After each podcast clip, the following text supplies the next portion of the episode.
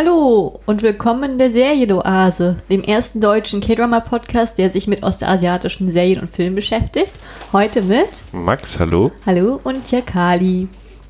Und zwar heute haben wir wieder einen Film sozusagen angeschaut und wir haben sogar eine richtige Premiere, denn heute haben wir einen ersten Animationsfilm tatsächlich, den wir uns anschauen. Uiuiuiui. Ja, wel ja welcher Animationsfilm ist denn das, Max? Das ist der Film Das Königreich der Katzen aus dem Jahr 2002. Uh, vom Studio Ghibli. Ich glaube, das ja, Ich glaub glaube, das heißt Ghibli. Ghibli? Ich glaube, irgendwie spricht man das so ein bisschen anders aus. Ich glaube, dann äh, vertraue ich dir auf jeden Fall noch eher als mir, weil ich mit Japanisch ja nicht so dran bin. Äh, tatsächlich äh, ist der Film recht kurz gehalten mit 75 Minuten, ist 2002 wie gesagt rausgekommen, ähm, hat eine Altersfreigabe von, auf, sag mal, auf Netflix war vor null angezeigt und ich glaube international stand der FSK sechs Jahre alt und ähm, ist tatsächlich auch ein Ableger von dem Animationsfilm Stimme des Herzens, Whisper of the Heart, was man auch auf Netflix sehen kann. Ich sage jetzt bewusst auch auf Netflix sehen kann, weil wir diesen Film äh, Königreich der Katzen auf Netflix eben geschaut haben, ganz spontan. Genau. Es gibt für die Sammler den auch auf DVD und Blu-ray, weiß ich. Es gibt auch so eine große Ghibli Collection Box. Hast du schon, Die vi- gibt's, ähm, hast du schon viele äh, Filme von, äh, aus, von diesem Studio gesehen, tatsächlich? Mm, Wir gucken mal auf die Liste. Und wenn ich so schaue, also die letzten Glühwürmchen habe ich mal geschaut. Porco Rosso habe ich gesehen. Prinzessin Mononoke steht immer noch im Schrank, aber nicht geguckt. Chihiros Reise ins Zauberland habe ich gesehen. Dann jetzt das Königreich der Katzen. Und Erinnerung an Mani habe ich gesehen. Und du? Ja, also ich muss ehrlich sagen, ich bin bei Animationsfilmen jetzt nicht so erfahren in der Hinsicht. Ähm, ich glaube, von der Liste habe ich, im- habe ich nur der, wie der Wind sich hebt gesehen und den habe ich dafür aber auch im Kino geschaut.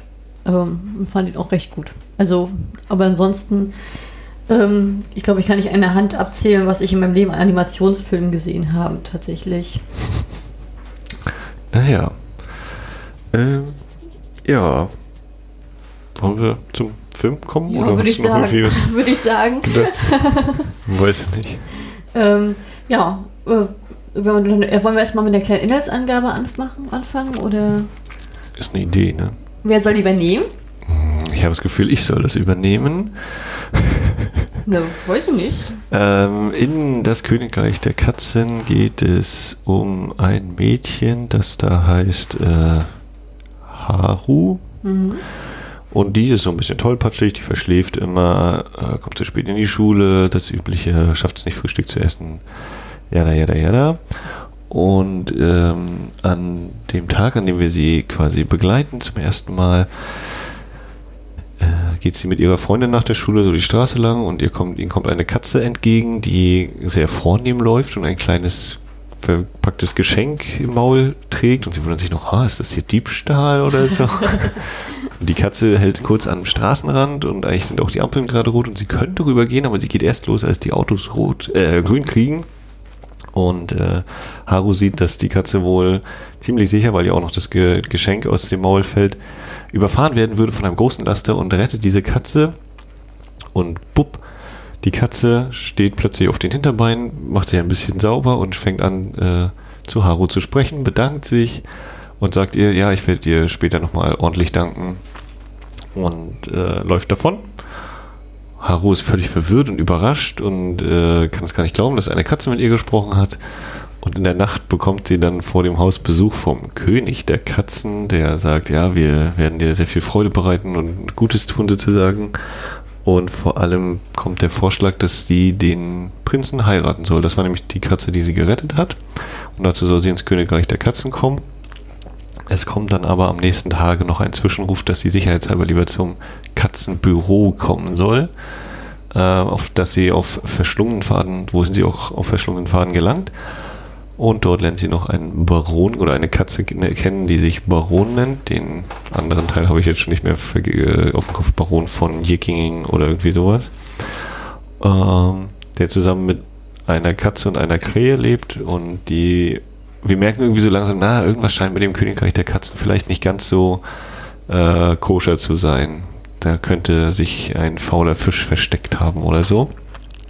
Ja. Aber sie machen sich dann noch auf, oder beziehungsweise äh, mitten im Gespräch bei dem im Hause des Barons im Katzenbüro kommt, äh, weiß ich gar nicht, die, die Sprecherin oder die Abgeordnete, die Dienerin des Königs und äh, sagt, hier, Haru, komm, wir gehen jetzt ab ins Königreich. Auf geht's.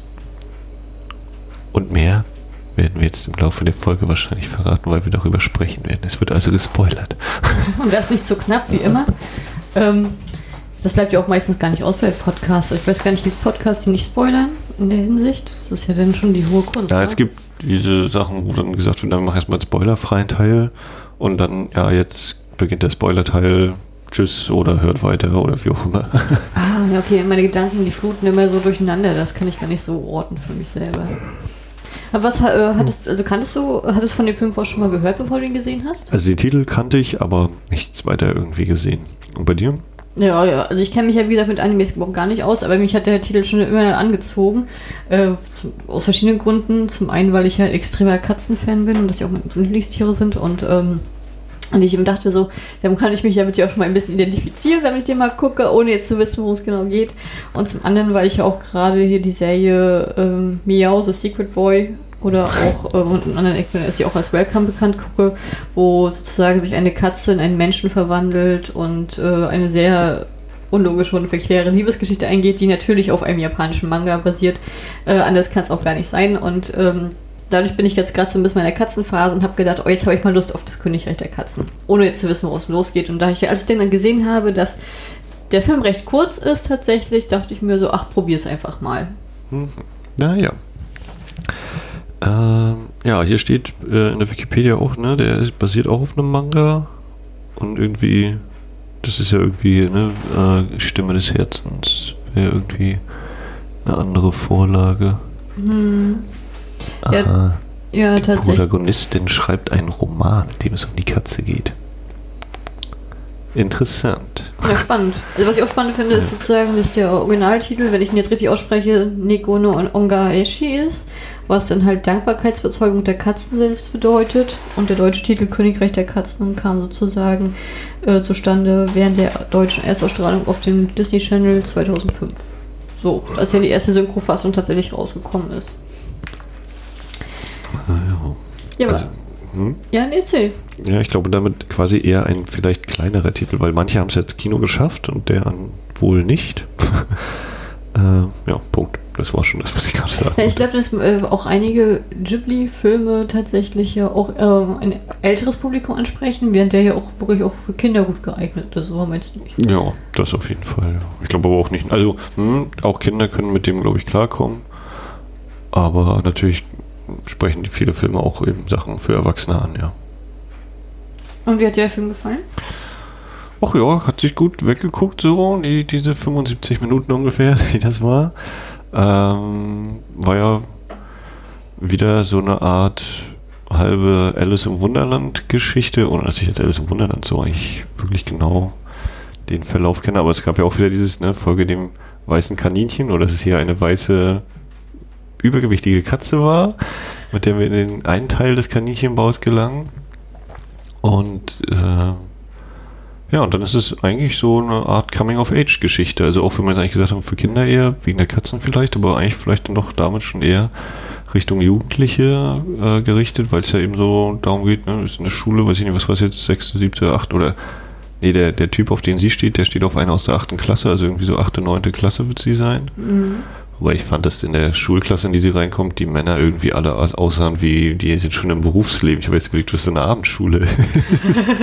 ich fand, die sahen nicht mehr wie Teenager aus. Ähm, ne, genau, die sozusagen äh, eine, eine Reise durchmacht und am Ende dieser Reise ja quasi verändert ist oder eben einen Schritt gemacht hat. Hm, Kann man eben sagen, ob sie nur zum Erwachsenwerden oder wie auch immer, aber sie hat sich eben im Laufe dieser Reise gewandelt Mhm. Sich an ein Reich begibt, in dem anscheinend die Zeit auch anders vergeht. Ja, also auch das irgendwie so ein, so ein Faktor. Wie schnell, wie langsam vergeht für Menschen die Zeit in bestimmten Altersabschnitten oder Lebensbereichen. Ja, und ich glaube, dass durch diese Thematik, das sehr, sehr war interessant.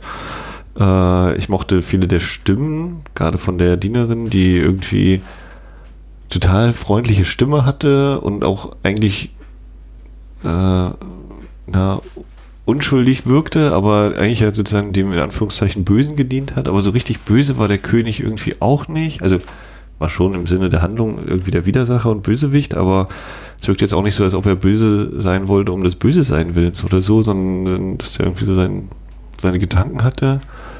Ähm, die Zeichnung, also die, die Animationen sind wunderschön, also ja, total toll. Ähm, die Musik war auch sehr schön, war noch so schöner äh, Instrumental, orchestraler Score. Und jetzt gebe ich an dich so so deinen ersten Eindrücken. Äh, ne, ich hätte ja nichts äh, Großartiges erwartet, weil ich ja kaum Vergleichsmaterial tatsächlich habe. Ähm, also ich stimme dir zu, ich fand die Animation sehr, sehr schön. Ich war auch wieder, wie immer, ganz schnell in der Handlung gefangen und äh, ganz begeistert davon. Und äh, habe mich da auch gleich weggeträumt und ich fand auch, dass der Film ein sehr schönen Humor hat. Also sehr viele Lacher auch tatsächlich durch diese solche kleinen Elemente wie ja, schweigende Figuren oder keine Lichtreaktion auch hervorbringt, ähm, die sehr süß sind. Und ähm, ich fand dieses Abenteuer auch sehr schön inszeniert, gerade diesen, Fantasy-Elementen her. Ähm, die, ich fand die Idee, es ist jetzt wieder so richtig typisch Japan und ich fand die sehr, sehr, also für mich jetzt aus meiner Perspektive typisch Japan, ich fand die sehr kreativ gehalten, ich fand die Figuren auch sehr, sehr äh, amüsant und ähm, unterhaltsam. Und ich gebe dir recht, dass sozusagen hier ihre eigene persönliche Entwicklung sozusagen ihre, um das Thema Selbstakzeptanz und sich selbst in der Welt, ihren Platz in der Welt finden, ja doch keine allzu leichte Thematik ist tatsächlich. Aber das ist ja bei Disney-Filmen halt zum Beispiel auch so, wenn du den Disney-Film guckst, dass du äh, als Erwachsener viel mehr Sachen entdeckst, die du als Kind gar nicht wahrnimmst. Und äh, ich glaube, das ist genau diese verschiedenen Ebenen, die der Film bietet äh, es ist, und es auf ein breiteres Publikum ausstrahlt. Ähm, das ist genau das hier auch in diesem Film gegeben. Ja, das ist natürlich interessant. Also ich überlege gerade so, wer die, wer die Protagonistinnen, Protagonistinnen bei Disney-Filmen sind. Das ist ja meist irgendwie so oder häufiger mal Märchenverfilmungen waren oder die Prinzessinnen. Und hier haben wir auch eine weibliche äh, Figur im Mittelpunkt. Ähm, also nicht kein, kein also das Gegenstück zu einem Arnold Schwarzenegger oder so beispielsweise, wenn man jetzt mal so vom, vom vielleicht Zielpublikum ausgeht, wen sprechen wir an oder wer, ne? Das ist daher doch schon ein bisschen was anderes. Obwohl, ich habe ich hab jetzt nicht so die Erfahrung mit den äh, Ghibli-Filmen, aber es ist nicht oft so, dass Frauen sozusagen die Hauptrollen also tragen? Ja, ne, ich meine, wir haben Prinzessin Mononoke, wir haben Chihiros Reise ins Zauberland. Das sind auf jeden Fall Frauenfiguren. Bei Porco Rosso ist es halt so ein Schweinemann. Pompoko und Ponyo sind, glaube ich, jeweils so Kinder, also wirklich Kleinkinder und meistens, glaube ich, Geschwister, aber ganz hundertprozentig sicher bin ich mir jetzt nicht. Ähm, ja, wie der Wind sich hebt, ist, glaube ich, ein Junge oder ein Heranwachsender. Ja, ist ähm, Erinnerung an Mani ist auf jeden Fall auch weiblich geprägt. Ja, ja, scheint, scheint was dran zu sein. Müssten Leute dann nochmal beurteilen, die mehr Filme von Ghibli gesehen haben. Ja, ich glaube zum Beispiel auch, also ich, der Mondwurmberg zum Beispiel ist mir auch so, so vertraut. Ich, das kann sogar sein, dass ich ihn auch mal gesehen habe, tatsächlich. Das ist, glaube ich, so ein, so ein rötliches Cover mit ihm als, ich weiß nicht, ob er Postbote ist, aber der halt, äh, ich glaube, Fahrrad fährt und sie sitzt auf dem Rücksitz oder sitzt da. Ja, das, ja, das kommt mir auf jeden Fall sehr vertraut vor. Es kann sogar sein, dass ich den mal gesehen habe, aber ich habe das jetzt nicht so abgespeichert. Aber ich habe ihn irgendwie so, also ich habe höchstens einen positiven Eindruck, aber ich weiß nicht, ob es daran liegt, dass mir der Trailer gefallen hat. Ich wollte den Film immer nachholen, oder ob ich den Film gesehen habe und fand ihn gut, dann habe ich nachher auch wieder vergessen. Das kann ich jetzt gar nicht naja. mehr so bei mir deuten, tatsächlich. Hm. Äh, hattest du eine Lieblingsfigur im Film? Hm. Ja, ich überlege gerade. Ja, wie gesagt, eigentlich diese eine Dienerin, die immer so zu ihr stößt, weil die so eine tolle Stimme hatte einfach. Ja, ich fand die schönste Stimme hatte tatsächlich die Yuki gehabt, äh, die aussah wie die weiße Katze aus Aristocats. Mhm. Äh, die fand ich hat die schönste Stimme meiner Ansicht nach oh, gehabt. Ja. Aber ich fand zum Beispiel die Dienerin, die du immer sagst, die hat mich immer so ein bisschen von der Aufmachung von der Art so ein bisschen an Umbridge aus Harry Potter erinnert. So dieses immer lächeln und dann auch mal, mal ein bisschen fies sein, aber also jetzt nicht auf, auf dem gleichen bösen Niveau, aber so vom, vom Typ her sozusagen die edle Dame, die einem immer sozusagen helfen möchte und dann ist es eigentlich mehr hinterrücks auf eigene Motive ausgelegt. Ähm, das, das war so meine äh, Identifikationsfigur in dem Moment, wenn ich das gesehen habe. Hä, hey, habe ich das gerade richtig verstanden? Du meinst, die hat nicht aus eigenem, also die hat nur aus Eigennutz gehandelt, oder was? Ja, nee, das ist ja ihr Eigennutz, sozusagen dem König zu dienen in diesem Fall. Wer jetzt? Naja, die, die kleine Katze. die weiße, die. Nein, die weiße. Die, die ich meine. Die du ja, ja. meinst. Ja, Frau sagen, ich kann irgendwie kurz den Moment verpassen. Hä, was? Ja. Ja. Und hattest du denn auch so irgendwie den Gedanken an Alice im Wunderland oder ist das sowas, Überhaupt was ich nicht. jetzt so. Überhaupt nicht. Ich weiß auch nicht, ob ich die vielleicht passend finde, weil bei Alice im Wunderland, da fällt sie ja eher durch Zufall in diese Welt herein und dadurch, dass. Ja, das ist ja jetzt auch nicht äh, Schicksal unbedingt, das ist ja auch eher Zufall. Sie stolpert, also sie stolpert ja ohnehin sehr viel in diesem Film. Und wie gesagt, um dann in dieses, also statt nicht ins Königreich der Katzen, aber zu diesem Katzenbüro zu kommen, muss sie ja eben in Anführungszeichen dem weißen Kaninchen folgen. Und das weiße Kaninchen hier eben so. Naja gut, aber bei Alice im So Wunderland ist ja so, dass sie dem äh, dass sie dem Kaninchen sozusagen einfach so folgt, weil Mhm. sie den ja, äh, weil sie sozusagen ähm, ihm helfen will oder irgendwas, ich weiß gar nicht, wie das genau war. Und dann halt in dieses Loch, in diese Welt hereinfällt, die sie halt hier wartet. Und, ähm, und, jetzt hier König der Reich der Katzen ist es ja so, dass Haru ja sozusagen einfach ihrem Instinkt folgt und sozusagen das Tier rettet und dann stellt sich das Tier ja sozusagen als der Königssohn heraus und auf einmal die Katzen belagern sie ja die ganze Zeit und entführen sie ja auch tatsächlich. Also es ist ja nicht so, dass sie jetzt sagen kann, nee, ich gehe jetzt nicht, sondern die wird ja einfach mitgenommen und verschleppt. Ähm, und da ist natürlich, da hat sie nicht die eigene Ent Entscheidungsgewalt darüber. Das ist ja dann doch schon so, dass es dann aufgezwungen ist von außen. Und das unterscheidet das schon tatsächlich. Ja, ja okay. Hm, Aber ich meinte eben so dieses, der, der Katze folgen. vor allem. Ja. Und wie gesagt, danach habe ich ja die, die Geschichte sowieso nicht so genau. ähm, Also kenne ich die gar nicht, glaube ich, so richtig von Alice, wie das dann im Wunderland selbst ist. Ja, ich musste nochmal an Labyrinth denken hier mit David Bowie, weil es dann nachher auch so ein Labyrinth gibt. Damit habe ich nicht auf dem Schirm. Das ist bei mir zu lange her, dass ich ihn gesehen habe. Ja, das ist auch eben so ein Mädchen, das ihren kleinen Bruder retten muss äh, und dann in so eine Fantasiewelt kommt und eben durch ein Labyrinth muss. Völlig überraschend. Und hier ist ja ein Labyrinth auch Teil der Geschichte. Ja, was ist denn so dein Eindruck? Also, wie gesagt, ne, wenn man das jetzt eben als Coming of Age charakterisiert, im Sinne von, sie, sie findet ihren, ja, weiß gar nicht, sie findet ihren eigenen Weg oder, oder lernt irgendwie bestimmte Sachen auf dieser Reise. Ähm, und sie hat ja sozusagen ein positives Ende. Würdest du sagen, es ist ein positives Ende? Ja, natürlich. Und wäre, wenn, wenn sie jetzt zu einer Katze geworden wäre, wäre das ein negatives Ende gewesen im Endeffekt? Oder? Wenn, äh, wenn es ja nur ein negatives Ende gewesen, hätte sie sozusagen den König heiraten müssen. Und äh, wäre sie zur Katze geworden und ähm, hätte sich sozusagen mit dem Baron niedergelassen, hätte man auch noch eine gewisse Romantik sozusagen da gehabt. Aber natürlich für die Selbstbestimmtheit wäre das natürlich negativ gewesen. Also das habe ich zum Beispiel auch lange überlegt, so dieses, ah ja, der Baron, und aha, die scheinen sich irgendwie zu mögen oder so. Wird das dann sozusagen das Ende sein, dass sie wieder in die, in die Menschenwelt zurückkehrt und auch der Baron dann zum Menschen wird und sie ein Paar werden? Hast du diesen Gedanken auch irgendwie mal Ja, oder? ich habe das die ganze Zeit gehabt, weil da waren ja auch gewisse äh, Momente, wie zum Beispiel, wenn er sie auf den Arm trägt und sie wird dann rot oder ähm, er setzt sich so für sie ein und dann dieser romantische Tanz und so. Das waren schon, das waren schon Momente, wo man das Gefühl hatte, die Charaktere sind beide zusammengewachsen und da äh, ist schon eine gewisse Chemie auch vorhanden, die eventuell über Retter und, ähm, und ja Dental in the Stress so ein bisschen rausgeht. Das war, also, das, also ich, war- ich habe auch lange gedacht, wo geht die Reise jetzt hin? Bleibt sie jetzt eine Katze? Kommt sie mit dem äh, Baron nach Hause? Ist sie sozusagen in der Menschenwelt, aber trotzdem lebt? Oder wird er zum Menschen? Oder wie soll das sein? Und äh, ich finde das in der Hinsicht ganz schön, dass der Film nicht so dem klassischen Ende folgt, sondern sozusagen, dass das dass sie halt rauskommt und dann ist halt ihr Abenteuer beendet und sie halt äh, weiß jetzt halt, wer sie ist und wer sie sein möchte tatsächlich. Ja, also ich finde das interessant im Sinne von, dass es irgendwie auch meine Erwartungshaltung einfach ist, so, ne, diese Vorprägung und dass das hier tatsächlich in der Form dann wirklich einfach schön unterlaufen wird, dass man das also äh, eben nicht, also ja letztlich gar nicht macht. Ne? Wir hatten irgendwie, sie hatte eigentlich diesen anderen Schwarm in der Schule, äh, aber der spielt dann eben zum Schluss, oder die letzte Aussage von ihr ist dann, ach, der ist jetzt nicht mehr so wichtig, ne? Ja, das, der- so kann man es sagen, ja. Der ist dann eben raus aus dem Spiel.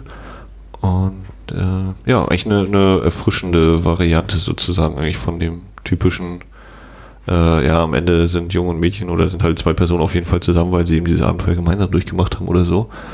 Äh, das fand ich auch schön gemacht. Ich fand auch, äh, das war ja auch dann noch schön dargestellt, so am Schluss, diese Wandlung, die sie durchlaufen hat, eben natürlich zu zeigen im Sinne von, ach, sie ist jetzt plötzlich als Erste am Frühstück, sie ist überhaupt am Frühstückstisch, sie ist als Erste, also noch vor ihrer Mutter am Frühstückstisch. Sie trägt ganz andere Kleidung, sie hat nicht die Schuluniform an Ja, sie hat auch die war noch? Haare dann kürzer, ne? und hat auch irgendwie dieses Amulett um den Hals Also da habe ich noch kurz überlegt, dass irgendwie ein besonderes Amulett sein sollte, aber das von dem König sah ja auch anders aus, was da kaputt geht. Ähm, aber sie macht sich halt mehr raus. Also vorher hat sie sich so ein bisschen von der Welt versteckt, dass sie dann halt sozusagen Uniform getragen hat, in die Haare immer schön zusammen. Äh, dann war es ja auch so, dass sie zwar sozusagen auch in der Sportmannschaft und alles mitspielt, aber oder ihre Freundin hat, aber sie ist ja doch eher der, dieser Typ, auf den man alles ablagert, wie zum Beispiel hier mit dem Reinigungsdienst und so. Du machst mal, wir anderen amüsieren uns alle gleichzeitig, dass sie sozusagen doch, äh, ja, ich sag mal, das kleinste Licht da sozusagen zu sein scheint. Dann hat sie auch, die, ist, sie ja verliebt in den jungen Mann, der sie wahrscheinlich nicht mal, der sie nicht mal grüßt, also der sie nicht mal kennt in der Hinsicht. Das heißt, dass sie halt auch sehr unscheinbar wirkt und sich auch ihre Haut nicht kann, aber auch nicht sich sozusagen bemerkbar machen kann in der Hinsicht und dann halt auch sehr verplant ist und den Tag halt so reinlebt. Ähm, dass sie am Anfang, also am Ende finde ich, wirkte sie von der Darstellung halt deutlich selbstbewusster, dass sie halt ihren eigenen Stil vertritt, mhm. was man halt in der Kleidung halt auch sieht und den, auch mit den Haaren, dass sie halt verändert sind, dass sie halt mit einem stärkeren Lächeln und präsenter durchs Leben geht tatsächlich. Dass sie ihr, ihr eigenes Glück jetzt nicht von einer unerwiderten Liebe abhängig, abhängig macht in der Hinsicht, dass sie halt mit ihrer Freundin mhm. halt auch gleich auf ist und ihr nicht hinterherläuft oder ähnliches. Das fand ich halt auch mhm. sehr schön. Ähm, ich weiß jetzt für mich persönlich gar nicht, dass sie jetzt zum Beispiel nicht so spät aufsteht oder weil ihre Mutter und dann halt nicht Frühstück mit essen kann am Anfang oder am Ende sozusagen macht sie dann das Frühstück und bereitet ihre Mutter das vor. Ähm, das ist ein, ich, wahrscheinlich, ich würde das jetzt mal als ein Zeichen fürs Erwachsenwerden deuten, dass sie halt ja, also, also der, selbstständiger wird. Der geregelte Tagesablauf quasi ja auch und genau, und dann macht sie ja auch genau den Tee, den auch der Baron gemacht hatte, ne? mit diesem Jahr ist es jedes Mal ein bisschen anders, aber riecht, und die Mutter sagt dann irgendwie noch, ja, riecht sehr gut oder so. Hm, ja, ja, ja, also das fand ich von der Figurenentwicklung halt doch schon sehr schön gemacht und sehr stark. Und ich finde es halt, also ich meine, ich gucke genau viele K-Dramas, dann hast du ja halt oft am Ende, eine Romanze, da bin ich jetzt auch nicht traurig drum, aber äh, ich, also es hat mir jetzt auch nicht gefehlt. Und ich fand das mal sehr erfrischend, auch wie gesagt, dass es nicht so ausgegangen ist in diesem Fall tatsächlich. Ich habe auch überlegt, ähm, von, von dieser Geschichte, dass sie halt also was ihr Mutter ihr, ihr sozusagen erzählt, dass sie von klein auf halt Katzen verstehen kann und mit Katzen reden mhm. kann ähm, ob sozusagen dieses Abenteuer direkt auf sie zugeschrieben war, weil sie halt dem, also sozusagen nicht ihn nur gerettet hat, sondern auch weil sie ihn verstanden hat, als sie miteinander geredet haben. Oder ob das sozusagen in diesem Moment auch schon gescheitert wäre für jeden anderen Menschen auf der Welt, wenn er die Katze gerettet hat und die Katze sagt was und, die, und der Mensch versteht die Katze nicht. Und dann äh, wäre das halt nicht gegeben. Das wirkt ja schon so, als wenn sie eine, etwas Besonderes wäre in diesem Universum. Naja, sie hat sozusagen beide einmal gerettet, ne? also das, das spätere Paar. Ne? Sie vor dem, in, in der Kindheit sozusagen vor dem äh, Hungertod? vor dem Hungertod und ihn dann vor überfahren durch LKW. äh, und hat sie damit in gewisser Weise zusammengebracht auf ungewussten Faden. Was ich natürlich sehr interessant finde, ist, dass man ähm, komplett sagen kann, oder dass man nicht hundertprozentig sagen kann, äh, kann sie tatsächlich mit Katzen sprechen? Also ist es ein reales Abenteuer oder ist es eben komplett in ihrer Fantasie im, im, im, im Verlauf des Films? Weil äh, die Freundin hört nicht, wie sie mit der Katze spricht, beziehungsweise wie die Katze mit ihr spricht. Äh, niemand ist dabei, wenn, wenn sie nachts den Besuch bekommt. Was natürlich kann man durchaus hinterfragen, wie kriegt keiner mit, dass irgendwie gerade so eine Katzenprozession mit Musik auf der Straße langläuft und so, ne? Aber nur sie ist die Einzige, die das eben als Mensch aus der menschlichen Perspektive miterlebt. Niemand sonst. Sie ist die Einzige, die diese Stimme hört mit hier, Haru begib dich ins Katzenbüro, als sie den Mülldienst macht und so. Ähm, was ja natürlich auch irgendwie dafür stehen könnte, theoretisch, dass sie noch jugendlich, jung, jugendlich ist und irgendwelche Stimmen hört oder sich Sachen einbildet. Also eine Anspielung auf die Pubertät. Äh, ja, und dann am Ende ist, ja gut, ich meine, wird es vielleicht einfach nicht mehr erzählt, dass sie noch andere Stimmen äh, hört oder andere Bewegungen. Ich meine, auch andersrum. Also ne, sie unterhält sich mit ihrer Freundin und dann gehen sie auch wieder an dem Café vorbei, wo sie die, oh Gott, wie hieß die große Katze? Mura? Mura, glaube ich, ne? Ähm, die liegt dann wieder da auf dem Stuhl sie guckt sie gar nicht, also äh, Haru guckt die Katze nicht an, die Katze dreht sich dann irgendwie so verschlafen nochmal um, aber es gibt kein, keine, kein, äh, Interaktion. keine Interaktion zwischen ihnen, also weder grüßt sie oder, oder tut sie, als würde sie grüßen oder sonst was, was ja auch dafür sprechen könnte, dass das jetzt hinter ihr liegt. Ja, das, ja, das ist eine gute Theorie. Also es wird auch noch untermauern, dass zum Beispiel die Mutter von dem kind, äh, Kindheitserinnerung erzählt, dass ja auch die Mutter das auch nicht gehört hat. Ja. Also das würde, da hast du schon recht, das könnte echt so sein. Ja, es, es wirkt auch am Ende, wenn sie so geht, ähm, auch wieder so richtig stark getrennt Menschenwelt, Tierwelt in der Hinsicht. Also es ist schon, fand ich schon interessant, dass da gar keine Reaktion sozusagen von der Katze und ihr kommt. Also dass das so, ja. so gelöst wurde. Ich meine, ein bisschen finde ich es natürlich auch interessant, dass sie anscheinend keine Katze hat als Haustier, weil man ja eigentlich annehmen könnte, na, jetzt hat sie irgendwie mit der Katze gesprochen, dass man dann als kleines Kind auch unbedingt eine Katze haben will oder so. Ja, ne, das hat doch, das wird sich auf jeden Fall anbieten, ne? Besser kann man es ja nicht haben. Das Best Friends Garantie. Ich überlege gerade auch wieder so, das Thema männliche Figuren ist ja eigentlich auch, da gibt es irgendwie, ja doch, der Baron und der, der Mura, die helfen ihr, aber sonst der Vater ist abwesend. Das wird nie gesagt, ob der arbeitet, ob der überhaupt vorhanden ist. Also ist ja auch beim beiden Frühstücken nicht dabei. Also ist halt auch irgendwie nicht. Also ich nehme an, die, der ist einfach nicht da. Ist, also der entweder geschieden oder schon vorher weg gewesen, nie wirklich zusammen gewesen mit der Mutter. Ja, ähm, verstorben oder Fernarbeit, also kann man alles aussuchen.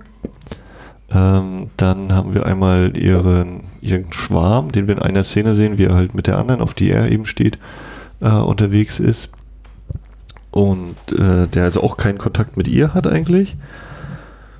Dann gibt es natürlich so mehrere im, im, Hofbereich des Königs, die, sag ich mal, relativ banal oder äh, unwichtig sind. Dann der König selbst ist auch eher negativ so, als, als wenn man jetzt sagen würde, sie soll mit dem Prinzen verheiratet werden oder gar mit dem König, dann wäre das ja auch wieder eher negativ. Na gut, der Prinz ist durchaus eine positive Figur oder zumindest nicht negativ.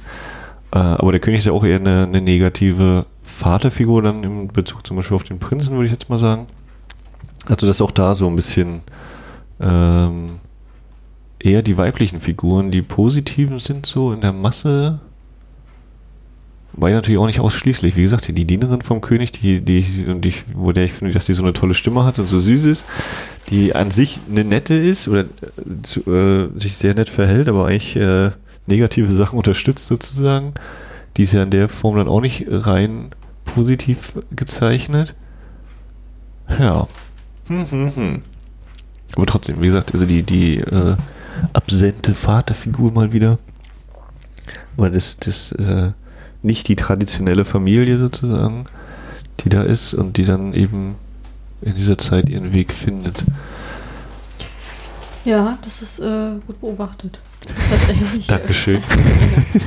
ne, ich finde es sowieso interessant, dass wirklich alle wirklich präsenten und auch kommunikativen und im Dialog äh, stehenden ähm, Figuren tatsächlich Katzenmänner sind. Ne? Also Karte sind. Das sind keine realen Männer in der Hinsicht. Mhm. Ich finde es auch interessant, dass zum Beispiel der Baron so heraus, heraussteht, dass er sozusagen sich eine gewisse Nähe zum Menschen sozusagen zuzeichnet. Ja, das ist sehr. Weil, weil, er sich ja auch als, also alle rennen ja, alle Katzen sind halt normale Katzen, die halt, ähm, halt auch ab und zu mal aufrecht gehen in gewissen Situationen und er, er geht halt äh, ununterbrochen aufrecht und dann gleichzeitig hat er auch immer ein edlen Smoking an und ähm, ja, ist ja wie der Mann vom Welt, also wie ein Baron halt auch ausstaffiert tatsächlich. Ja, also, also so wie natürlich die sämtliche Katzen in ihrer Welt da anthropomorphisiert sind, weil sie eben sprechen können schon mal und meistens sogar auf Hinterbeinen nur gehen kommt eben bei dem Baron dazu, dass er der Erste ist, wenn ich jetzt nicht völlig das durcheinander bringe, der von den Katzen Kleidung trägt.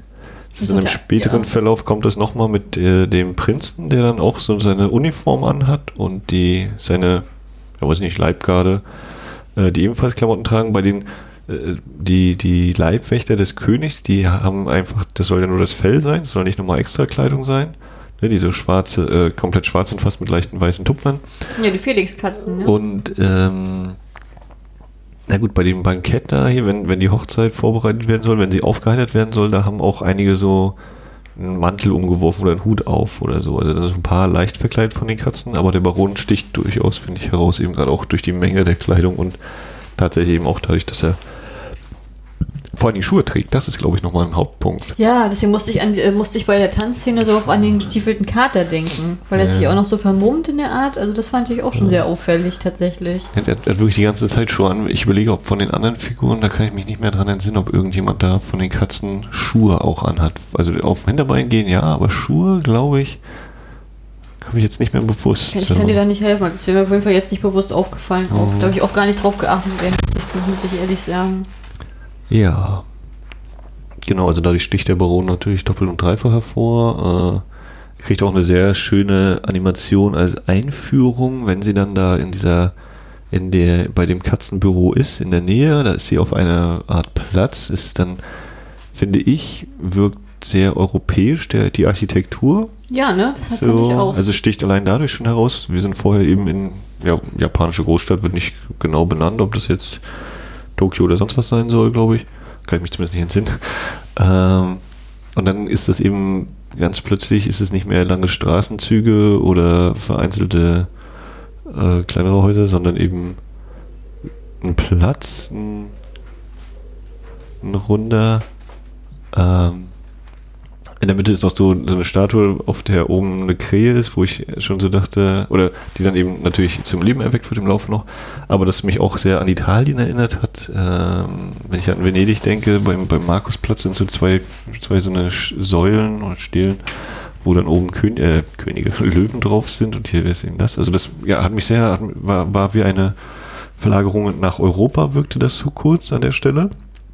Und dann kommt äh, zwischen diesen durchaus ähnlichen Häusern ein noch kleineres Haus, was eben sehr nach Fachwerkhaus nochmal aussieht und was in einem bestimmten Moment des Tages, wenn die Sonne relativ tief steht, äh, äh, reflektieren die ganzen Fenster des Platzes das Licht genau so, dass das äh, Haus vom Baron, dieses kleine, sehr individuell gestaltete Fachwerkhaus, komplett angeleuchtet ist. Ähm, und äh, ja, damit kriegt er dann sein, sein fast ersten Auftritt. Wir sehen ihn im Vorspann. Im Vorspann wird uns diese Einstellung gezeigt, wie er sozusagen am Fenster steht, die Kamera ist leicht hinter ihm und es gibt diese eine Texteinblendung, ähm, wann immer du Probleme oder Sorgen hast, sei dir gewiss, es gibt diesen einen Ort, wo du Hilfe kriegst oder so. Ich weiß ja, so nicht mehr eine, ganz genau. Ich habe es nicht mehr, kann ich jetzt aus dem Wortlaut auch nicht mehr sagen, aber. Aber das ist schon so eine, eben so direkt so eine Vorausdeutung. Und ist ja in der Hinsicht lustig, weil das ja gar nicht, also der Ort, den wir da eben gezeigt bekommen, ist das Katzenbüro und ist eben nicht das Königreich der Katzen oder genau. zumindest nicht das titelgebende Königreich der Katzen, so könnte man es ja vielleicht sagen. Aber es ist wirklich auch sehr kultiviert alles. Ne? Das passt natürlich auch wieder zum Baron, dass er sozusagen da lebt und sozusagen sich da niedergelassen hat. Aber es ist natürlich schön, wenn sozusagen die, die für uns erkennbare europäische Stil sozusagen auch gleichzeitig mit so einer ja, Kultivierung verbunden ist. Also das finde ich schon, hat was tatsächlich. Ja, es wird wie so eine, so eine vielleicht auch ein bisschen verklärte Blick auf die Geschichte. Mhm. Ja. Könnt ihr auch sagen, ja, es war die Zeit, in der eben immer Kriege geschlagen worden sind. Es war echt viel, viel schlechtere Zustände, aber wir haben natürlich gerne dieses, ja, dieses Heimelige, dieses, ähm, ja, schön, vielleicht auch ein bisschen verkitscht ausgestattete, äh, ja, ne, das ist eben so, man, man hat seinen Rückzugsort, eben so wie es ja angekündigt wird. Es gibt diesen einen Ort, wo du wahrscheinlich Unterstützung finden wirst. Ja, das so zu der Einführung vom Baron. Hm. Ich mochte die Baron auf jeden Fall sehr gerne. Das war eine schöne Figur. Der war halt, man hat recht schnell gemerkt, dass er sehr loyal war, sehr interessiert auch, sehr treu und vor allen Dingen auch ähm, nicht ängstlich, sondern äh, wirklich auch, auch sehr, ähm, ich sag jetzt mal dominant zielgerichtet war. Hat mir sehr gut gefallen als Figur. Und auch sehr sympathisch, ne? So eine kleine rote Katze, wo ich gefühlt auch war, also mal abgesehen davon, wenn sie jetzt geschrumpft ist, hatte ich auch das Gefühl gehabt, er, er, er war auch die kleinste Katze im ganzen, mhm. äh, äh, ja, in der ganzen Darstellung, dass vielleicht die äh, Kleidung das auch ein bisschen kompensieren sollte von der Körpergröße her oder ob das einfach nur so ungefähr gelernt Hans, aber ich denke mal, da wird schon ein Sinn hinterher sein, das genauso zu machen, wie es, wie man sich das denkt. Ja. Ähm, hm? Ich fand auch äh, die, die, also ich fand auch die dicke Katze sehr witzig, hm. äh, den Mura, äh, der halt sehr viel, also es war von einem, von einem älteren Synchronsprecher tatsächlich äh, porträtiert, äh, der auch sehr, äh, der den klassischen dicken Sidekick gemacht hat, mit den ganzen lustigen Sprüchen und alles. Ja, also, Obel also hat mich an Obelix erinnert, so im Endeffekt, also habe ich jetzt gerade so gedacht. Hm? Ja, also Boah, also ich weiß nicht, ich habe Obelix jetzt selber nie als so witzig empfunden. Ich fand da eher mal Asterix witziger mit den Sprüchen, aber ähm, der gibt auf jeden Fall sehr viel Grund zur Komik, weil ja auch immer viel diese Oberflächliche, dann immer mit diesem Dickel, Dickerchen, Moppelchen, Dickwanz, also der halt auch sehr viel, der halt einerseits dazu steht, dass er gerne isst und auch darauf stolz ist, andererseits aber auch beleidigt ist, wenn alle ihn immer beleidigen und gleichzeitig finde ich es auch interessant, dass auch alle sich ihn so frei herausbeleidigen oder immer halt immer mit solchen äh, negativen äh, Spitzwörtern äh, tatsächlich versehen. Ja. ja, ja, nee, genau, aber der hat, äh, können wir echt zu dem Humor auch mal kommen. Äh, bei ihm, hast du ja schon gesagt, zu diversen äh, Spitznamen, die er bekommt und dieses, ja, äh, jetzt nervt mich nicht, aber eigentlich ist er doch, möchte doch Leuten helfen oder äh, anderen helfen und mit anderen zusammen sein und gibt es, hat sozusagen harte Schale, weicher Kern äh, bei ihm. Ähm, und er ist dann vor allen Dingen, wird uns später noch offenbart, äh, so wie eben Obelix als Kind in den Zaubertrank gefallen ist, scheint er früher mal ziemlich viele Fische gegessen zu haben. und wird deshalb eigentlich im Königreich der Katzen als Monster gesehen und hat noch einen anderen Namen, irgendwie Rogadumon oder Rugudamon oder irgendwie sowas. Äh, ihm wurde sogar ein, eine Stück Wandzeichnung im höchsten Turm des Landes verpasst. Ja. da erinnert man sich noch daran. Das stimmt. Ja. Da muss ich auch lachen. Ja. Nee, genau, der Humor beginnt ja eigentlich. Also, es ist mir. Ja, so es gibt diesen direkten, ne, das, was so gesprochen wird, aber natürlich auch so den, den zeichnerischen Humor, eben wenn, wenn äh, Haru eben den, den Prinzen gerettet hat äh, vor dem Unfall, vor dem Tod und er sich mit ihr unterhält und dann kommt ihre Freundin an, guckt, also dann kriegen wir so eine Einstellung, die Freundin guckt sie an, dann sagt sie, ja, hast du mitbekommen, wie die Katze mit mir gesprochen hat? Und als Reaktion kommt einfach nur dieser genau der gleiche Blick ohne irgendeine weitere Reaktion. und, und anscheinend eher so mit dem im Kopf läuft ab, äh, was ist los? Ja. also war, war super Timing, Schnitt hat da echt toll gepasst, ja. Genau. Ich musste allgemein viel lachen. Also was wir vorhin schon erwähnt hatten, natürlich hier der Moment, wo dann die Katze so geht mit ihrem kleinen Päckchen im Mund und den Diebstahl. wo ich denke so, ja, sehr schön, sehr schön. Oder wenn sie dann nach Hause kommt und mal ihre Mutter mal so beiläufig fragt, die gerade uns beschäftigt ist, ja, ist es denn, äh, können Katze sprechen? Und die Mutter dann so abwesend, wer weiß, kann sein. das, fand, das fand ich auch schon sehr amüsant. Und, und, natürlich hast du auch viele Slapstick-Einlagen drin, ne, durch äh, mhm. äh, unseren dicken Kater. Denn wenn er mit dem, äh, ja, mit dem Gargoyle, also mit dem. Mhm, mit der Krähe. Mit der Krähe, der sich immer so ein bisschen kabbelt und die sich immer gegenseitig mhm. schlecht machen und ärgern und so. Das hat natürlich auch nochmal einen einfachen Humor mit drin, der auch äh, viel Leichtigkeit auch reinbringt tatsächlich. Ich glaube, manchmal ist es auch diese Übertragung von, von Situationen, die wir kennen, nur dass die jetzt eben von den Tieren ausgeführt werden, so wie eben diese Bodyguard-Katzen, die ich einfach so äh, lustig fand. Irgendwie so, ja, ist ja normal, dass der irgendwie Bodyguards hat. Ja klar, die sehen ja auch so aus. Da gibt es ja auch Katzen, die eben so eine, so eine Muster, so ein Fell eigentlich haben. Ne? Und so einen also, haben wir auch zu Hause, würde ich mal sagen. naheliegend, aber äh, das dann eben auch so einzubauen. Ja, also war, war ein schöner visueller Einfall natürlich in der Hinsicht dann auch. Ja.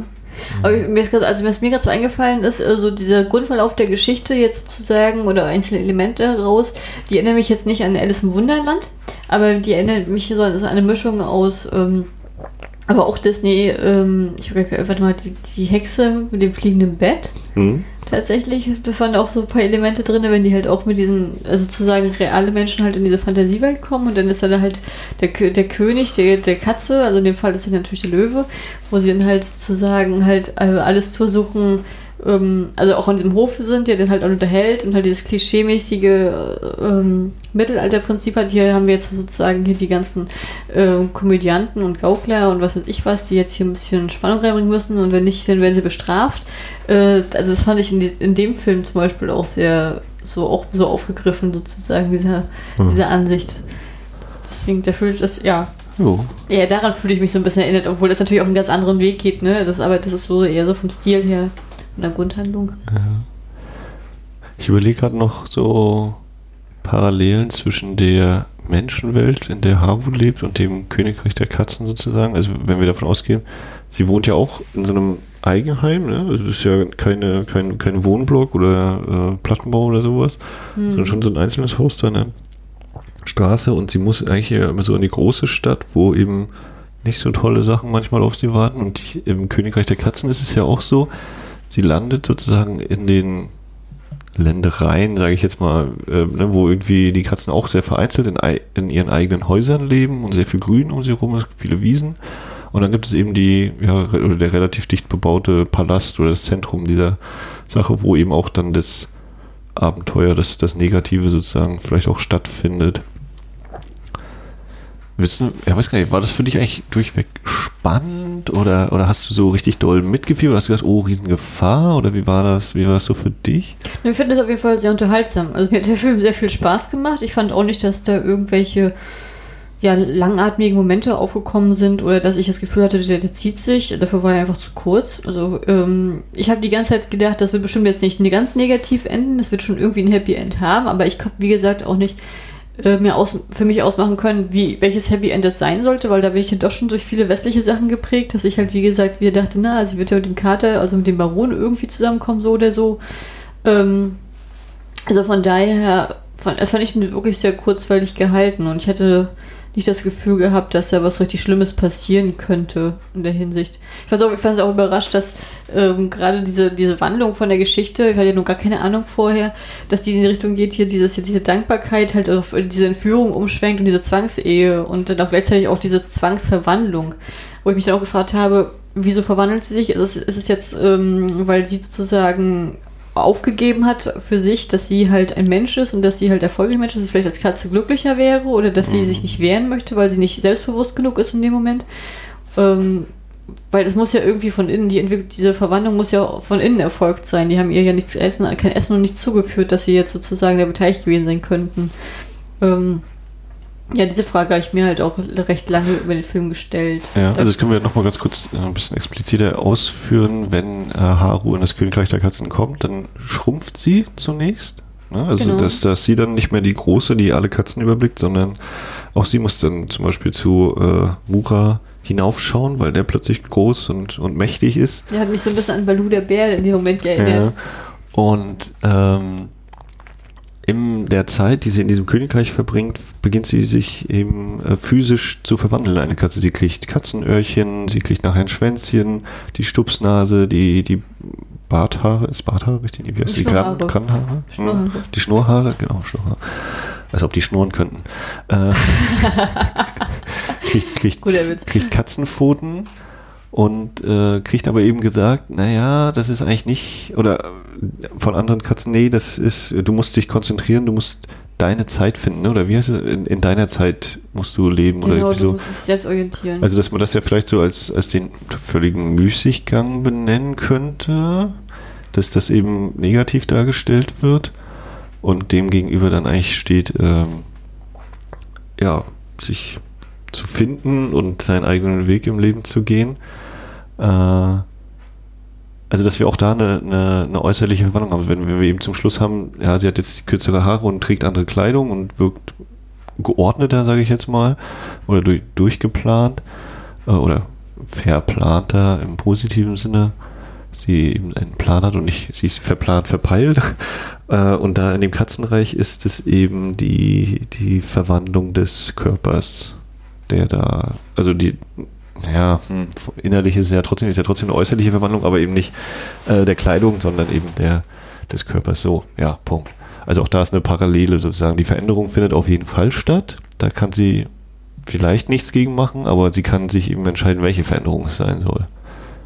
Finde ich sehr spannend tatsächlich. Auch mit dem Müßiggang nochmal dieses Aufgegriffene, weil wir ja auch gerade dieses Gespräch mit erleben, wo sie dann halt mit der Hofdame sozusagen noch an dem Schulgebäude, äh, hier an der Schule sitzt und ähm, meint, oh Gott, ich kann doch keine Katze heiraten, das geht doch nicht und, und die Katze, ja, äh, sagt ja auch nicht, dass er der beliebteste und der tollste äh, Prinz und das ist ein Jackpot sozusagen und sie meint, oh ja, das Reich der Katzen, das ist ja, das ist ja dann den ganzen Tag faulenzen, nichts tun, das wäre ja perfekt.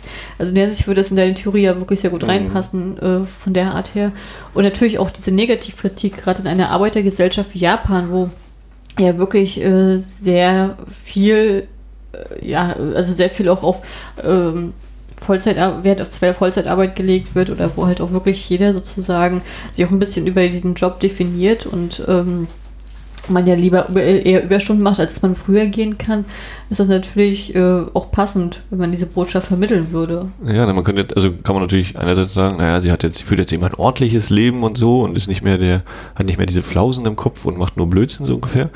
Aber gleichzeitig kann man natürlich auch hinterfragen, ja, ist das denn eigentlich der Lebensentwurf, den man verfolgen sollte? Oder ist vielleicht auch Maß und Mitte gefragt zwischen beiden äh, Welten sozusagen? Also einerseits schon irgendwie äh, ein durchaus geordnetes Leben zu führen, aber eben auch den Platz zu lassen für das Abenteuer, für das, äh, für den Spaß, für eben auch den Müßiggang also wenn man jetzt das als Kontrastpunkte setzen würde, Müßiggang und Leistung, äh, oder eben auch Fantasie und Realität, könnte man ja auch vielleicht so als Gegenpunkte noch aufstellen. Äh, könnte man natürlich hinterfragen, ja, ist denn das jetzt vielleicht doch gar nicht so ein Happy End? Oder ist das eher so, weil wir auch vielleicht eher so sagen, na, das gehört eben vielleicht so zum Erwachsenen dazu, oder einem guten Erwachsenen, könnte man dann ja auch schon wieder hinterfragen. So. Würdest du dann sagen, dass sozusagen die Darstellung von Haru am Anfang, das Mädchen, was sie am Anfang war, Ja. im Vergleich zu dem Mädchen, was sie am Ende sozusagen ist, dass ähm, die ursprüngliche Haru für dich sympathischer war, dass du damit eher mehr anfangen konntest, oder findest du die Entwicklung also ähm, nachvollziehbar, wie sie am Ende dargestellt ist? Also nachvollziehbar finde ich es, glaube ich, ob sie jetzt am Anfang sympathischer war. Ah, also es ist halt die Frage, ne, was wird uns da überhaupt noch gezeigt? Also es ist ja eher so dieser Abschlussdialog mit ihrer Freundin, ne? Dieses, ja, der Junge da interessiert mich jetzt nicht mehr und äh, ich mache jetzt bin jetzt eben auch beim Frühstück pünktlich und mache sogar Frühstück und koche sogar Tee. Aber es finde also ja, was ich ihr natürlich gönne, ist, dass sie nicht mehr ganz so tollpatschig ist vielleicht, ne, dass sie nicht mehr überall stolpert und immer zu spät kommt und sonst was. Obwohl, Ähm, Tollpatschigkeit hat ja nichts mit Selbstbewusstsein zu tun, ne? Naja, vielleicht ein bisschen, doch schon, so dass man ein bisschen bewusster durch die Welt geht und deswegen zum Beispiel nicht äh, den Schuh verliert beim Laufen oder sowas. Also Mhm. muss nicht eins zu eins sein, ja, aber es gibt, glaube ich, schon, wenn man eben, äh, da schon so ein paar Punkte, glaube ich, wo das dann vielleicht nicht mehr ganz so oft passiert oder so, oder wo man dann vielleicht auch souveräner mit solchen Situationen dann umgehen könnte, wird eben nicht mehr gezeigt, dass hier sowas nochmal passiert dann nach der Rückkehr. Ähm, um auf die Frage nach der Sympathie zurückzukommen, auch weiß ich nicht. Also ja, sie war mir auf jeden Fall am Anfang trotz allem sympathisch. Es wirkte so eben so wie ein bisschen, dies, ein bisschen tüdelig, aber nicht, nicht negativ. Und am Ende, ja, wird sie eben eine selbstbewusste junge Frau. Ich habe auch kurz überlegt, ob diese, dieser Nachklapp, dieser Dialog mit der Freundin, ob das irgendwie noch ein Zeitsprung war von ein paar Wochen oder so, aber wird nicht weiter gesagt, es wirkt eigentlich wie der nächste Tag. Es wirkt schon so, als wenn, also für mich, also ich habe das so aufgefasst, dass da äh, mehrere, also ein größerer Zeitraum sozusagen äh, überbrückt worden ist, aber da war halt keine Einblende wie ein Jahr später Mhm. oder so, das war Mhm. tatsächlich nicht. Aber es kam mir halt nicht so vor wie nächster Tag, das wäre eine so krasse Veränderung in dieser Zeit gewesen. Ich glaube, ich war einfach von diesem Amulett oder von dieser Halskette, die sie trägt, so ein bisschen, wo ich so dachte, hä, hat das jetzt nochmal eine, eine tiefere Bedeutung? Ne? Wieso hat sie einen Fisch um sich um, um Nee, so ein, so ein, ich sag jetzt mal, Goldding mit einem blauen Stein drin. So sah das aus. Also ein grünes Oberteil. Und dann deswegen habe ich gedacht, hat das jetzt nochmal eine Bedeutung? Weil wer, wie gesagt, beim, beim Katzenkönig, der hatte so einen Stein auf dem Kopf. Und, aber das war nicht, oder das so ein Erbstück gewesen sein könnte oder so, aber es war einfach nur ein Accessoire anscheinend. Also wurde nicht weiter drauf eingegangen. Also was ich mich jetzt äh, auch noch frage, jetzt, wo jetzt, jetzt springe ich wieder ein bisschen zurück, aber äh, mit ihrer unerwiderten Liebe, sie ist ja sozusagen verknallt, sozusagen aus der Ferne in diesen einen beliebten, beliebten Schüler und am Ende sagt sie, interessiert sie nicht mehr. Also ist, diese, ist, die, ist eigentlich diese Entwicklung wirklich wichtig für die Handlung, für die Figur? Hast du dann das Gefühl gehabt, oh ja, das ist ja, ist jetzt positiv, dass sie jetzt sagt, das interessiert nicht mehr? Weil ich sage jetzt mal, wenn man in der, in der Pubertät ist, in der Teenie-Phase, ist doch jeder mal jemand verknallt und dass man gleichzeitig zusammenkommt. Das ist doch eigentlich eine rein menschliche Geste, das kannst du auch nicht steuern.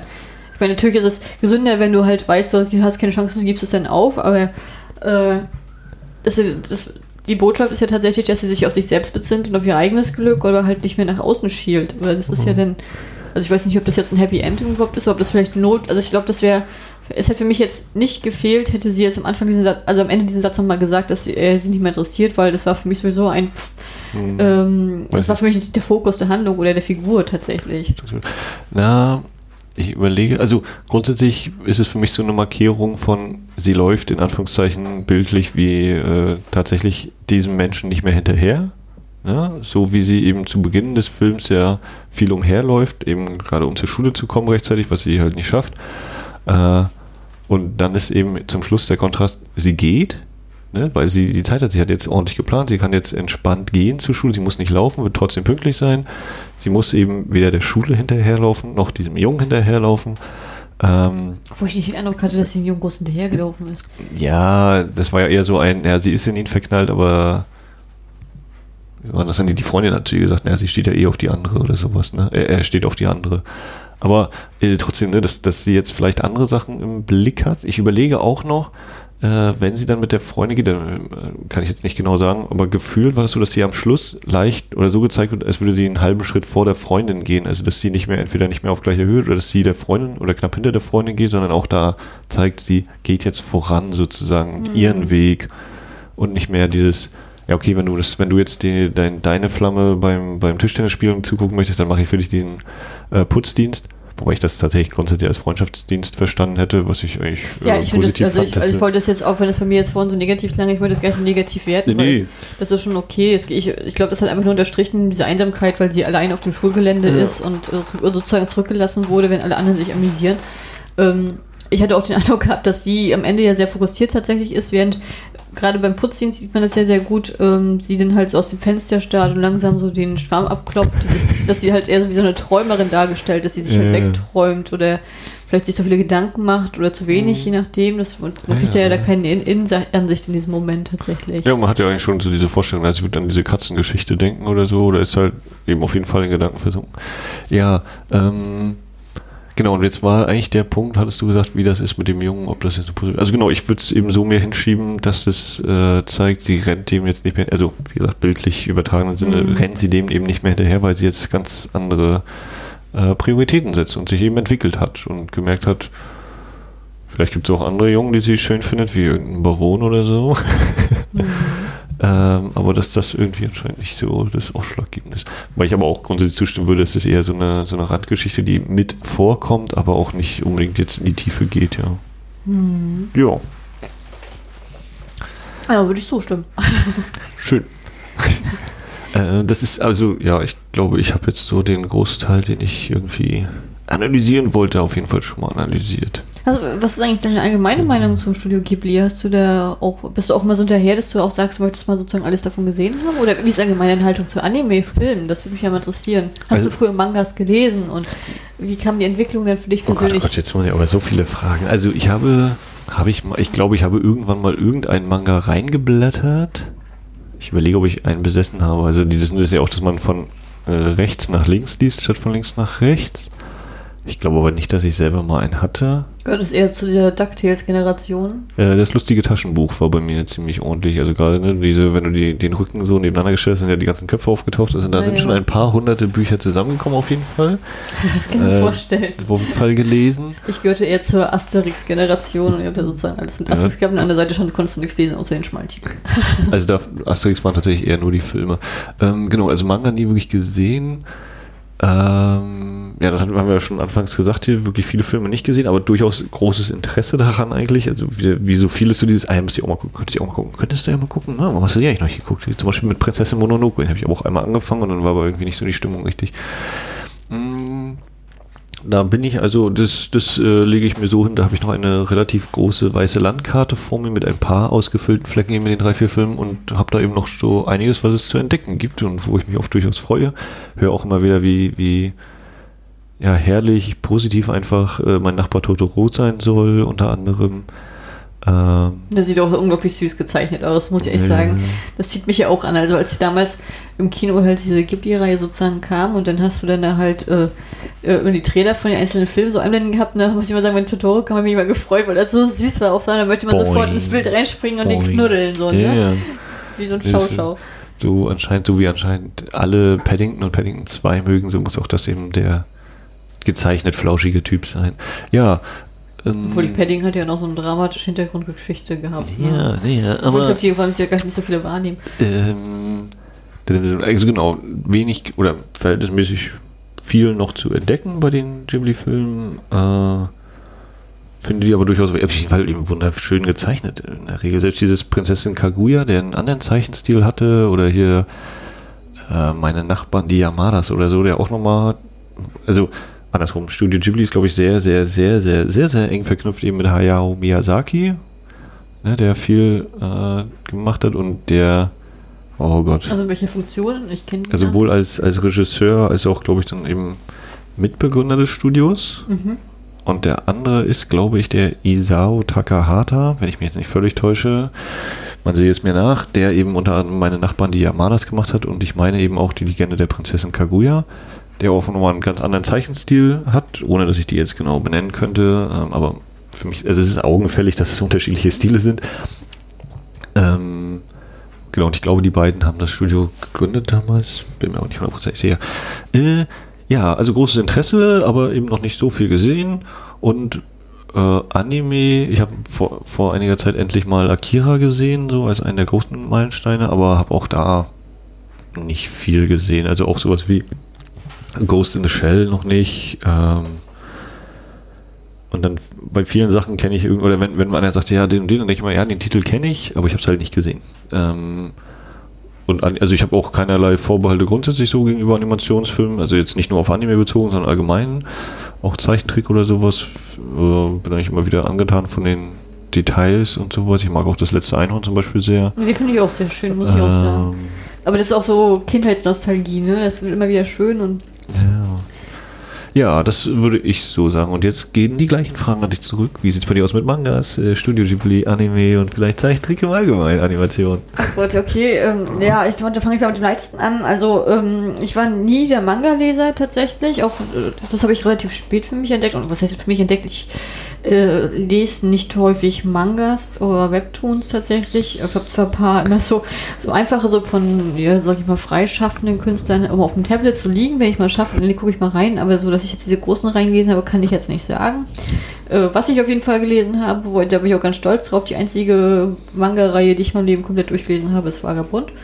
Hast du nicht auch dieses I Und- want to eat your punk? I, I want to eat your pancreas. Oder habe ich Äh, jetzt vorgegriffen? Ja, das war das Zweite, was ich Okay. sagen wollte, aber ja, man kann es an einer Hand abzählen. Also Vagabond hat auf jeden Fall de- deutlich mehr Bände gehabt in der Hinsicht. Äh, äh, das fand ich sehr schön, die Geschichte eines ausge über einen ausgestoßenen Samurai. Äh, fand ich sehr spannend und auch das Zeichenspiel ist, ist, hat mir unglaublich gut gefallen damals und ähm, auch sehr positiv abgespeichert, aber ich habe danach halt auch nicht weitergelesen und dann halt vor nicht allzu langer Zeit, glaube ich vor zwei Jahren, ein Jahr, habe ich dann halt äh, mir die komplette Ausgabe und sehr schöne Variation in englischer Ausgabe geholt von I Want to Eat Your Pancreas, wo ich den Film auch unbedingt dann nochmal sichten möchte, aber tatsächlich hab, ist ja noch nicht auf Netflix da und äh, dementsprechend wird das auch so schnell nichts werden, aber mir hat auf jeden Fall ähm, der Manga sehr gut gefallen und ähm, Ab und dann habe ich noch ein paar einfache Mangas zwischendurch gelesen, die aber gar nicht so, also jetzt so einprägsam für mich gewesen wären, dass ich jetzt wüsste, jetzt wie die heißen oder irgendwas. Also es waren jetzt keine großartigen äh, Werke in der Hinsicht, sondern eher so meistens Mädelsmangas, um es mal so zu sagen. Ähm, ja, und ja, ansonsten, und ab was Animationsfilme angeht, äh, da war ich ja immer ein sehr untypisches Kind von Jugend an. Ich mochte ja nie Trickfilme äh, als Kind. Oh mein Gott.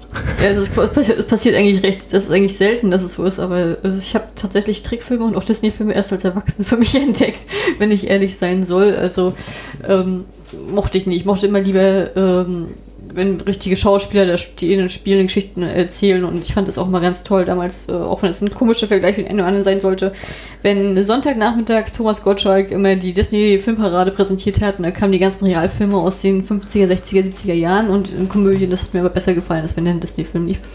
Ähm, äh, das fand ich auf jeden Fall sehr, sehr gut, aber ähm, dementsprechend, weil ich halt dieses, auch mit diesen Animationsfilmen auch sehr langsam erst warm geworden bin und ich jetzt auch langsam erst als Erwachsene Disney-Filme äh, für mich entdeckt habe, bin ich zum Beispiel bei diesen ganzen, ich sag jetzt mal, Animationsfilmen so auf, ähm, ich meine damit jetzt sowas wie Toy Story und dididid, ähm, das ist nicht so meins, da konnte ich jetzt nicht so warm mit. Mhm. Also Frozen und so habe ich mir auch noch auf die Liste gesetzt, aber ich kann mich immer nicht dazu erwehren, ihn zu gucken. Und ich finde sowieso, dass, ähm, das, obwohl das auch sehr schön gemacht ist, natürlich japanische ähm, Animes einen ganz eigenen Kunststil haben. Also das ist dann für mich schon Kunst teilweise, wenn die dann sozusagen äh, ja, also diese ganzen Landschaftsaufbau und diese ganze, die Stimmung, die da mitschwingt und diese ganzen Detailarbeiten, das ist schon für mich auch noch deutlich gehobener. Ich hatte auch irgendwie, glaube ich, gesehen, The Garden of Words oder irgendwie sowas in der Art. Äh, den habe ich auch mal gesehen. Das war auch ein sehr, sehr, sehr schön gemachter, tiefsinniger ähm, Anime. Also von daher, das ist dann halt meine Prägung und ich bin auf jeden Fall neugierig auf mehr, aber ich bin jetzt nicht der. Ich glaube, ich bin eher der Typ, der man sagt, der das gerne so auf seiner Watchlist hat und wenn man, äh, aber alleine fange ich das nicht an zu gucken, wenn er jetzt mal sagt, oh komm, mach mal. Also von daher, ähm, deswegen war ich sehr positiv überrascht, dass mir der Film auch gefallen hat, dass ich sagen kann, oh ja, das möchte ich auch mal machen, das möchte ich wieder gucken und äh, finde ich sehr, sehr toll und was weiß ich. Doch, muss ich mal so sagen. Naja. Ja. Haben wir es eigentlich so ziemlich, oder? Ja. Ist noch was? Möchtest du noch irgendwas ankündigen? Äh, Mm, Also, äh, ja, ich, ich bedanke mich auf jeden Fall für die Aufmerksamkeit. Dadurch, dass wir halt in dieser Materie nicht so drin sind, tut es mir leid für alle Experten, die es gehört haben. Ich hoffe, ihr seid, ihr seid uns nicht böse. Ähm, aber wir testen uns ja auch ganz langsam diese Welt vor. Ähm, ja, wer für diejenigen, die äh, sozusagen uns immer treu auf der Website hören, sei nochmal äh, angeraten, uns eventuell auf Twitter zu folgen unter serienoase.de. Das ist ja, serienoase. Äh. Ja, das D kriege ich, ich habe auch immer einen Versprecher drin. Und äh, serienoase, da freuen wir uns mal sehr. Äh, twittern wir auch mittlerweile regelmäßiger, nachdem das auch ein bisschen eingeschlafen war. Und äh, wie gesagt, in Zukunft ist auch geplant, dass wir abwechselnd Serie und Filme rausbringen. Ähm, Besprechungen rausbringen. Genau, Besprechungen rausbringen, aber ich kann, wir können halt nicht dafür garantieren, dass das halt auch jeden Monat klappt. Aber auf jeden Fall haben wir jetzt erstmal was. So. Ja, genau, und sonst ist serienoase.net ist ja der, die Webseite sonst, ne? Genau. Genau, aber ich, ich denke mal, die werden ja die meisten Leute hier schon kennen. Also von daher bedanken wir uns für die Aufmerksamkeit und ich hoffe, ihr, euch hat es ein bisschen Spaß gemacht. Wenn ihr natürlich irgendwelche Hörerwünsche habt, könnt ihr uns das jederzeit auf Twitter irgendwie mitteilen oder auf unter unserer serienoase.net Seite haben wir auch extra nochmal unter Podcast Hörerwünsche äh, sozusagen als Thread, dass ihr da auch jetzt was reinschreiben könnt oder dass wir das auch ja nicht verpassen können, das wird dann auch halt sozusagen oder gesammelt und dann gucken wir mal, was in Zukunft möglich ist. Ja. Ich würde zum Abschied sagen, miau, miau. Dann sag ich, miau.